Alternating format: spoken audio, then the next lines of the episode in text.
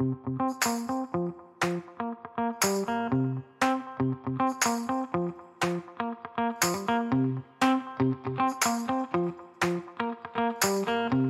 a todos, muy buenas, yo soy Eduardo, esto es eduardogollado.com y hoy 28 de octubre de 2023. Capítulo, por cierto, 282. Hoy, si os pasáis eh, por, em, por la OPC, por eh, el edificio Vertex, creo que se llama, no estoy seguro ahora mismo, eh, Eusebi Way, creo que se llama la plaza en Barcelona, podréis ir a las últimas horas del, del SNOG que se está produciendo ahora mismo. Empieza en un ratito. Ahora, bueno, a las 9 de la mañana de hoy. Empezó ayer, pero hoy es la segunda jornada. Así que si os queréis pasar por ahí, por la OPC, al SNOG, a la edición número 30, seguro que os lo pasáis muy bien. Pero bueno, estamos aquí en este 282, en este capítulo 282, para hablar de algo que no hayamos hablado en los otros 287 capítulos, ¿no? Pues hay cosas, hay muchas cosas por ahí todavía. Hoy vamos a hablar de ópticas de red, vamos a hablar de fibra óptica, de transceptores, QSFPs, eh, en fin, un poco, un poco de, de este mundo de la, de la fibra. Pero a ver, tampoco hay que volverse loco, ¿vale? Lo que tenéis que saber para poder trabajar con switches o con routers y ser capaces en un centro de datos de conectaros a unos proveedores o a otros. Y muy importante, que sepáis hacer un pedido, porque claro, si necesitáis eh, conectar unas fibras a vuestros equipos, es importante que conozcáis las distintas tecnologías que hay para poder hacer el pedido, porque si no, no vas a poder conectarlo. Porque cada fibra se conecta mmm, con un transceptor, con un cacharrito diferente, y unos van con unas fibras, otros van con otras. Bueno, pues eso es eh, lo que vamos a ver en el capítulo de hoy. Si es que os queréis quedar conmigo el ratito que dure esto, que bueno, no sé lo que será, pero prometo que va a ser un ratito interesante. Así que si os interesa, vamos a decirle al señor Estrada, como todas las semanas, como todos los jueves a primera hora de la mañana, que nos eh, salga con la intro y empezamos. Así que vamos allá. Redes, hosting, tecnología, eduardocollado.com. Bueno, lo primero de todo es eh, decir que es eh, óptica de red. ¿A qué, nos referim ¿A qué nos referimos cuando decimos óptica de red, no? Bueno, pues yo cuando digo óptica de red me estoy refiriendo a las tecnologías y los componentes que utilizan eh, señales ópticas, vamos, luz, ¿vale? Para transmitir datos a través de, las fibras, de las fibras ópticas eh, que tengamos. Eh, estas tecnologías eh, están situadas en OSI, en la capa física, en la capa 1, ¿no? Y lo que hacen es eh, enviar información a través de los cables de fibra. Igual que los cables de cobre tradicionales, que utilizarían impulsos eléctricos, aquí lo que hacemos es utilizar impulsos ópticos. Eh, ¿Cuáles son las eh, tecnologías ópticas más comunes que podemos encontrar en nuestros routers o nuestros switches? Bueno, pues lo primero que vais a ver son distintos tipos de fibra, ¿no? Tenemos por un lado la fibra monomodo, que vamos a verla identificada por tres letras muchas veces, que es SMF, que es Single Mode Fiber, fibra monomodo, de único modo, ¿vale? Eh, ¿Qué es lo que hace? Pues bueno, pues permite que una señal de luz se propague por el núcleo de una fibra y se utiliza para distancias largas. Lo que pasa es que los centros de datos, a día de hoy, mmm, el proveedor, el dueño del edificio, ya solamente te va a proporcionar fibras monomodo. Es, eh, es lo normal. ¿Por qué? Porque las fibras multimodo, que son las otras, aunque sean más baratas, tienen un pequeño problema con la distancia. Y entonces los centros de datos cada vez son más grandes y cada vez tenemos los puntos de interconexión más lejos. Entonces al final lo más cómodo es comprar siempre fibra monomodo en lo que es la interconexión con la Meet Me Room, que ya hemos hablado en este podcast, o nuestras conexiones con carriers o, o con quien sea. Lo vamos a hacer siempre con fibra monomodo. Pero luego tenemos otra fibra, que es la fibra multimodo. Las tres letras que lo identifican son MMF, Multimode Fiber. ¿Vale? SMF, monomodo, MMF, multimodo. Eh, a diferencia de la fibra monomodo, que hemos dicho que solamente permite una señal de luz, bueno, aquí pues eh, funcionan varias, bueno, son, son distintos, eh, distintas longitudes. Pero bueno, se utilizan para distancias más cortas, que es lo que a nosotros nos interesa, y son muy comunes en redes locales y dentro de nuestros armarios en los centros de datos. Tiene ventajas que son más baratas, que las fibras monomodo. Todo es más barato. Los transceptores, la fibra, tampoco es muchísimo más barato, pero si tienes que comprar mil fibras, pues oye, se nota. Pero estos son los cables. Los cables, ¿cómo los conectamos a nuestros switches, a nuestros routers? Pues los conectamos a través de unos cacharritos, ¿vale? Vamos a irlos definiendo ahora, vamos a irlos contando un poquito mejor en un momentito. Pero esos cacharritos se llaman transceptores. El transceptor es, eh, es ese cacharro que se mete dentro del router, que tiene como un circuito impreso al final, que va conectado a una señal eléctrica en el router y genera una señal óptica. Aunque ojo, puede ser eléctrica también, ¿eh? Pero lo normal es que sea óptica, es como un adaptador de tecnología. Estos transceptores se utilizan para enviar y recibir los datos a través de los cables que sean, si es fibra monomodo o fibra multimodo. Evidentemente, eh, si es fibra monomodo o fibra multimodo, el transceptor será diferente. Y luego, que parezca muy raro, también tenemos transceptores eléctricos para conectar cables eh, UTP. ¿Por qué? Pues porque los, eh, los switches eh, ya a partir de un cierto tamaño no vienen con puertos RJ45, vienen simplemente con puertos de SFPs. Y si necesitas conectar a un cable eléctrico, por lo que sea, pues eh, pones un SFP de para conectar un UTP, ¿vale? Un RJ45. Bueno, ahora lo, iremos viendo. Otra cosa que tenemos que conocer eh, cuando estamos hablando de fibra es eh, la longitud de onda, ¿vale? ¿Qué es eso de la longitud de onda? También llamada color, ¿vale? Color porque cada longitud de onda en luz tiene un color distinto. Igual que en el sonido, dependiendo, pues tendríamos un sonido más agudo o más grave, en si utilizamos luz vamos a tener un color u otro. Otra cosa es que nosotros lo podamos ver, ese color, pero son colores diferentes. Eh, luego, esto nos va a permitir en una misma fibra, podemos utilizarlo para meter distintas longitudes de onda. De forma que tenemos varias conexiones paralelas. Vamos a usar el término de los colores, luz verde, luz roja y luz amarilla. No es así exactamente, pero bueno, para que os hagáis una idea.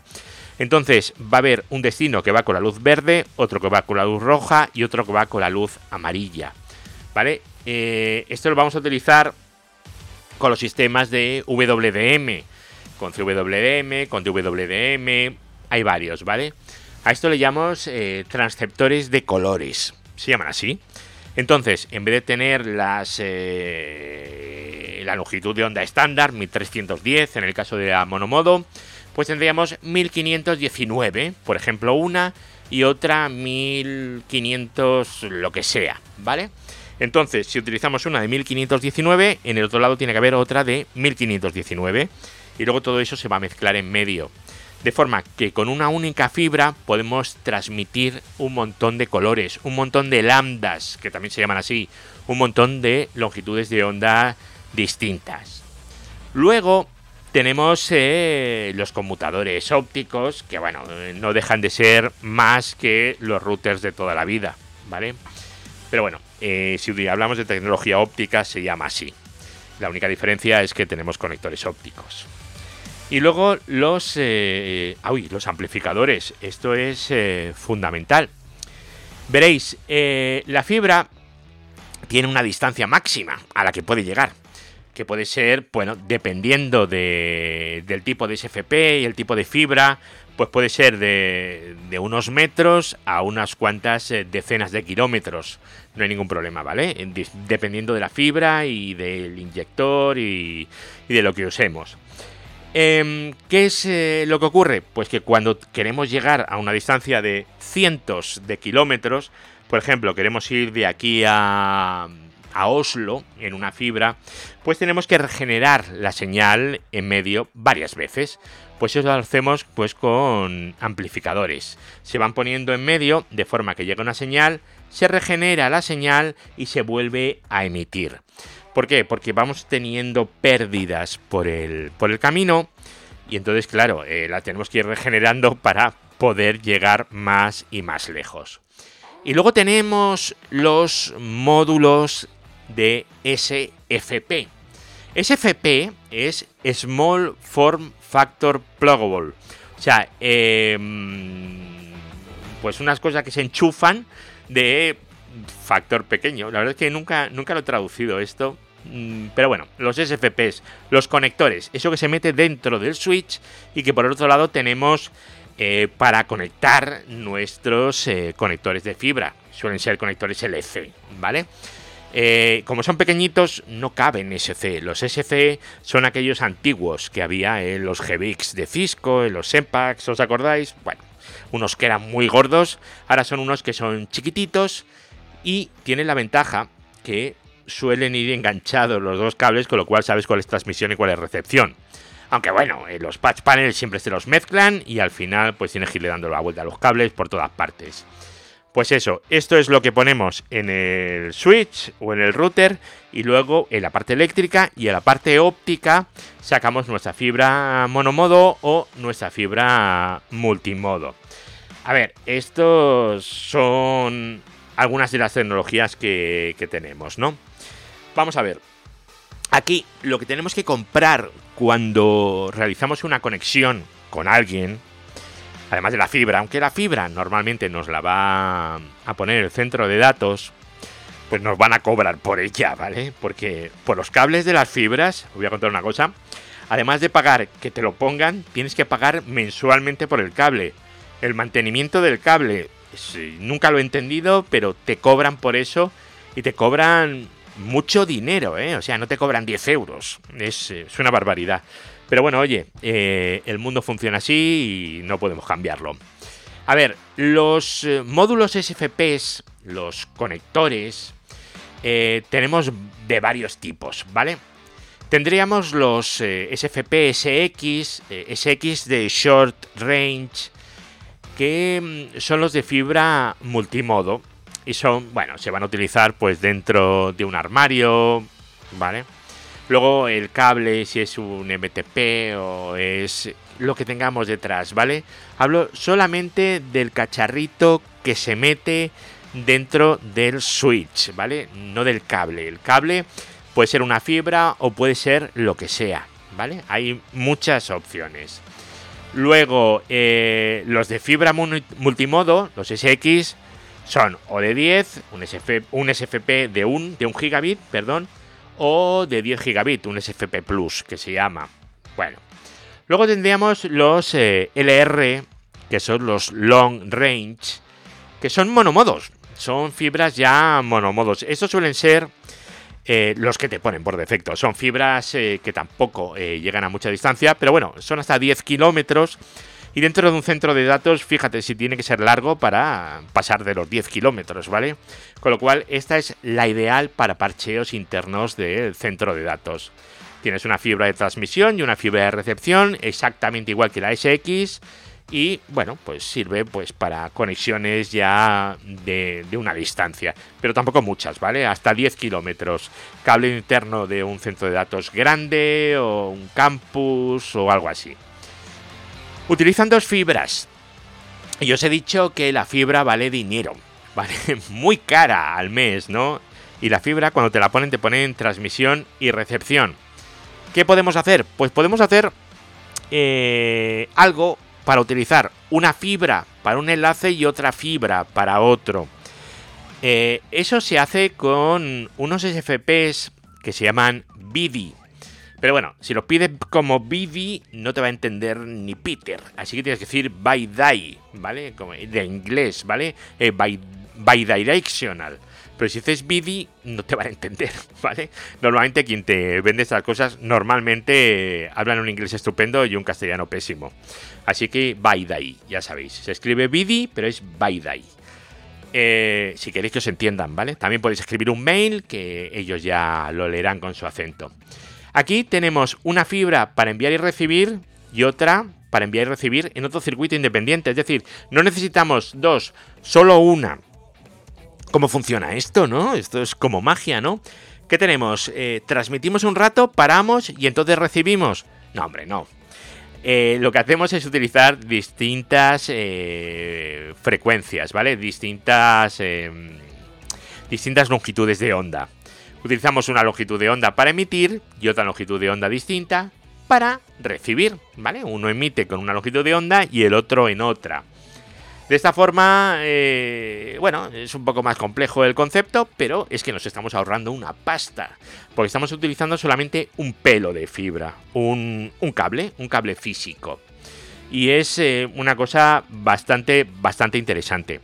Ahora vamos a ver cómo podemos hacer conexiones de kilómetros y kilómetros y kilómetros. Pues estamos acostumbrados a hablar de fibras que hacen cientos y cientos de kilómetros, pero os he dicho que la LR llega a 10 kilómetros, que no llega más, ¿no?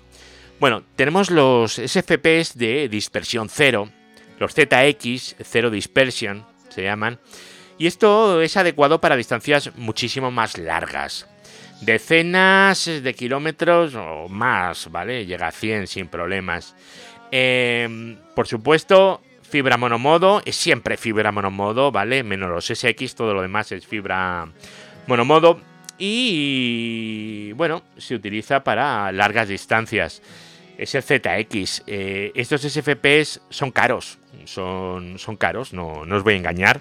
Y si tenemos que poner eh, repetidores en medio, eh, amplificadores, tenemos que poner, fijaros, el de emitir, origen, el de destino. Y si tenemos dos repetidores encima, tenemos que comprar otros cuatro. O sea que para un enlace tendríamos que comprar seis SFPs.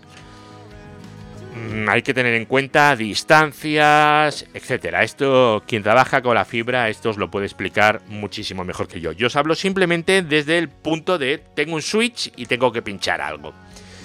Luego, además de los ZX, tenemos otra cosa que son los, eh, los EX, los, los SFPs EX, Extended Range. Es parecido al ZX, pero con distancias más, eh, más cortitas, ¿vale? Eh, para cuando no necesitáis un ZX, pero no te vale con un LR, pues pones un X. Es un poco más caro que uno y más barato que el otro. Vale. Ahí tenéis eh, la opción intermedia. Y luego eh, también tenéis que tener en cuenta una cosa. Si vais a utilizar fibra para una distancia muy larga, pero no es lo suficientemente larga, os va a llegar muchísima potencia al otro extremo. Entonces tendréis que utilizar una cosa que se llama atenuador. Un atenuador es eh, simplemente algo que, baja la, potencia, ¿vale? Para que al otro lado, pues que no lo queméis, para que no, llegue demasiado. Eh, es decir, si ponéis, por ejemplo, una fibra ZX de un switch a otro switch que están en el mismo armario, o volvéis locos a poner atenuadores o te lo cargarás. Así que atenuadores. Es una cosita que vale muy barata. Los tienes de, varios dBs de diferencia.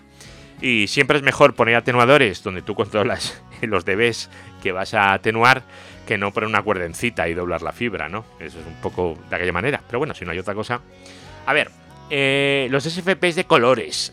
Eh, los SFPs de colores para el WDM, el Wavelength Division Multiplexing, ya sea el CWDM o, o DWDM, eh, se utilizan para transmitir varias señales por la única fibra, ¿vale? Entonces, eh, claro, eh, cada una transmite en una frecuencia distinta y cuando las metes juntas, las frecuencias se suman y luego se pueden volver a descomponer en el otro extremo.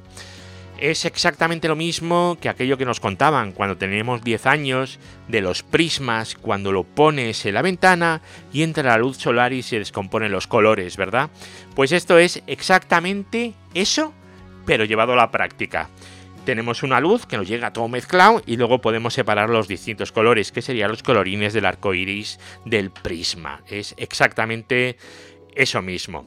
Luego tenemos otros SFPs que son los, eh, los SFPs de base T, los que llevan un conector de RJ45. Lo tenemos de 1 GB, el SFP, ¿vale? O SFP Plus por si alguien utiliza en algún punto SFPs de, bueno, utiliza eh, puertos de 10 GB con RJ45. Yo no utilizo ninguno de estos, ¿vale? Pues pones fibra y ya está. Pero bueno, hay, hay cacharros que lo tienen y es muy común encontrar switches que lo soporten. Y bueno, y esto que hemos dicho de los SFPs, que tenemos los eh, SR, los LR y los ERs, lo tenemos exactamente igual en SFP Plus, ¿vale? Dependiendo de las necesidades que tengas eh, en tu red, distancias, eh, cables, etcétera. Pero bueno, aquí hemos hablado de puertos de 1 GB y de 10 GB. Y eso me vais a decir que, está muy bien para una clase de historia de Internet, ¿no? Pero que a día de hoy que tenemos otras cosas, ¿vale? Entonces eh, voy a hablaros de unos módulos eh, que se llaman QSFP. Son un poquito más grandes que los, que los SFPs que os he dicho, pelín, tampoco muchísimo más, ¿vale? Pero sirven para transmitir a muchísima más velocidad, ¿vale? Eh, QSFP, por cierto, viene del Quad Small Form Factor Pluggable. Eh, bueno, eh, son... A ver, tienen cuatro canales. Bueno, si os cuento, tienen cuatro canales. La Q de QSFP significa Quad. Y esto indica que los módulos utilizan cuatro canales independientes para transmitir y recibir datos. cada canal puede transportar señales de, datos de forma independiente. Eso si os pasáis por, el SNOG, eh, hay, hay, una persona, Amedeo, que sabe de esto un montonazo, que trabaja la empresa como era Solid Networks, creo que era. Y venden estos cacharritos y sabe un montón y suele preparar unos laboratorios muy interesantes sobre todo ese tipo de tecnologías. Si os podéis pasar mm, o, entrar en la web del SNOG y descargaros su presentación, creo que, hoy viernes da, una, pues eh, aprenderéis un montón. De él, de esto, podéis aprender lo que no está escrito. Eh, los QSFPs, además de tener cuatro canales, eh, admiten evidentemente tasas de datos mucho más altas. Tenemos QSFPs de 100 gigas por canal, es decir, 400 gigas y hay tecnologías de 800, ¿vale? Pero bueno, 400 gigabits por segundo en un único módulo de QSFP 28 no está, no está nada mal, ¿vale? Y luego tenemos los QSFPs que me permiten 40 gigas por, por canal también, ¿vale? Bueno, esto es que, lo sepáis. Variaciones. Pues exactamente igual que los FPs o los SFP Plus, ¿vale? Dependiendo de fibras, distancias, eh, etcétera, ¿vale? Si tenemos eh, QSFP 28 SR4, pues serían de 100 gigabits a multimodo. LR4 monomodo, también 100 gigas, pero 10 kilómetros. Y luego tendríamos las ER. ER es Extended Range. ¿Os acordáis, verdad? Vale, perfecto. Em, también hay que tener en cuenta que hay QSFPs, bueno, y SFPs también, para redes Ethernet, que es lo que estamos aquí hablando, pero también los hay para InfiniBand o para Fiber Channel. Eh, cada uno tiene sus especificaciones, pero bueno, el cacharrito al final es igual, o sea, por fuera es exactamente igual. Otra cosa es eh, por dentro. Y luego hay una cosa muy chula que se puede hacer. Tú, por ejemplo, cuando compras un, un SFP o un QSFP, lo que sea, tú lo compras para que sea compatible con Cisco, con Dell, con IBM, con, con lo que sea, ¿no? Bueno, pues eh, tú puedes reprogramar esos SFPs y hacerlos compatibles con otra cosa. Es decir, al final todos son iguales y lo que cambia es el firmware. En el caso de, mm, de FS, por ejemplo, que son los que nosotros utilizamos, tenemos un programador en la oficina y luego otro programador que me, que me regaló el amigo Carlos, que, que bueno, oye, pues que viene muy bien, porque tienes eh, un SFP, los compras todos de Cisco, porque es lo que usas mayoritariamente, pero tienes que pinchar otra cosa distinta y no es compatible ese SFP. Bueno, pues lo reprogramas y se acabó. Tarda unos minutitos y, y ya está. A ver, los QSFPs son muy populares en centros de datos, ya digo, esto hay por todas partes. Y, bueno, y lo que es la interoperabilidad es eh, lo que os he contado. Podemos utilizarlo con unos o, con otros, ¿vale? Dependiendo de con qué queramos eh, conectarlos, pues lo configuramos de una manera, le metemos un firmware o le metemos otro. Eh, conexiones de 100 gigabits por segundo por canal, pues con esto. Así que todo va a pasar por aquí. Son más baratos, más caros, dependiendo de tipo, la velocidad, eh, el alcance, todo. Y luego además, en la historia para los viejos del lugar, me pongo abuelo cebolleta ahora mismo, tenemos otros tipos de transceptores. Si os acordáis de, tenemos transceptores Ethernet para conectores SC para la fibra esa que tiene ese conector eh, cuadrado, más gordito, que podía ser eh, o azul o verde, dependiendo del corte de la fibra, ¿eh? no sé si os acordáis. Bueno, pues ahí teníamos los GBIX, aquellos que eran de Cisco, era un cacharro gordo que se ponía a los 3000, por ejemplo. Luego hubo otros que eran los, los. El SEMPAC era un, un transceptor, pero en vez de medir 6 centímetros, medía un palmo y pesaba medio kilo. Eso era una barbaridad y se calentaba. Aquello se calentaba. Si lo cogías eh, después de estar funcionando, te quemabas. Y luego había otra cosa intermedia que eran los X2, que eso ya lo traían los 6500 y los 7600. Pero os estoy hablando de hace ya pues, prácticamente 15 años, ¿eh? Ahora ya no, ahora ya son QSFPs pequeñitos y, muchísimo mejor.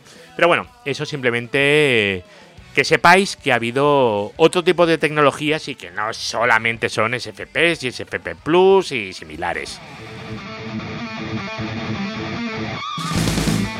Redes, hosting, tecnología, eduardocollado.com. Bueno, pues menudo pedazo de rollo que os he metido sobre fibras, SFPs, QSFPs y demás. Eh, si tenéis curiosidad por estas cosas, eh, comentádmelo. Os venís al centro de datos, os lo enseño. Si, si un día estoy por ahí y coincidimos, pues a mí no me importa irme con alguien, os enseño cuatro cables, cómo se pinchan, cómo no se pinchan, y lo veis, porque es una cosa interesante de ver. La verdad es que, bien, o sea, no, os va a hacer daño verlo. Luego, eh, también, también podéis decirlo para que Eduardo, mi tocayo, y yo, en los vídeos que hacemos los, eh, los viernes, excepto mañana, porque yo no, yo no voy a, no voy a poder, podemos entre los dos, pues bueno, pues hacer un vídeo mostrando cables y este tipo de cosas. Y más cosas. Bueno, el grupo de Telegram, ya sabéis dónde está, este.me barra el podcast. Y nada, me podéis seguir en Twitter, aunque últimamente en Twitter no escribo mucho, porque la verdad es que esa red social va, va de mal en peor. Y me tenéis en Mastodon también. Si vais a eduardogollado.com, en el lado derecho tenéis todos los enlaces a todo. Si os interesa, lo buscaréis. O sea, no es, no es más complicado. Y nada, amigos, nos vamos a ir oyendo ya en el siguiente capítulo, el 283, y nos vamos acercando peligrosamente al 300. Así que hasta la semana que viene. Hasta luego, chao.